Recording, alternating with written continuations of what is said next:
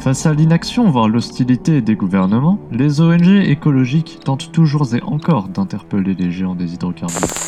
Je crois en la croissance verte. À l'heure actuelle, il est impensable d'imaginer ne pas collaborer avec les multinationales qui supportent l'économie mondiale. Ils trouveront toujours des excuses, toujours Et après avoir ravagé les sols, qu'est-ce qu'on entend? Un projet de mine sous-marine pourrait effectivement voir le jour autour d'une cheminée hydrothermale du Pacifique. Un reportage de Marjorie. Cela met en danger, en plus des populations du Pacifique, des écosystèmes entiers qui mettront plusieurs siècles au bas mot à se régénérer. À chaque exploration, nous découvrons encore de nouvelles espèces. Vous vous rendez compte de la richesse des abysses?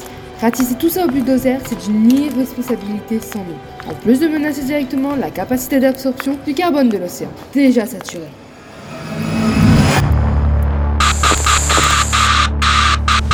Au 1er février 2086, le dernier rapport du GIEC est sans appel. Il n'est dorénavant plus possible de retarder l'inévitable.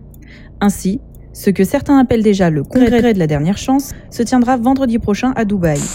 Personne n'aurait pu prévoir le scénario écologique dans lequel nous nous trouvons aujourd'hui. Et je vous assure que des solutions existent. Je m'assurerai personnellement de la collaboration de chaque État présent à ce congrès. Laissez-moi rire. Ça fait des décennies qu'on sait tous qu'on va dans le. Et là, qu'est-ce qu'il nous propose? Néo-Atlantide. Voici le nom du projet intergouvernemental retenu à Dubaï hier.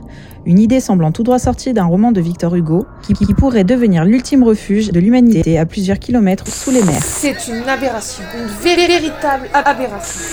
Je pense que c'est faisable. La technologie nécessaire serait semblable à celle développée pour l'exploration spatiale, alors oui, certainement. Enfin, pour ce qu'il reste de nos océans. Si vous voulez mon avis, ce projet, c'est comme poser un pansement sur une plaie infectée. Et encore, faudrait-il de toute manière y parvenir à temps. Attends, mais pour qui?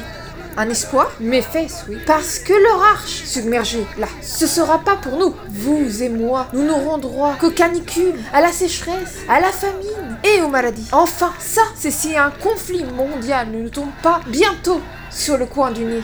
Allez, prenez soin de vous et de vos proches pour les quelques années qu'il nous reste.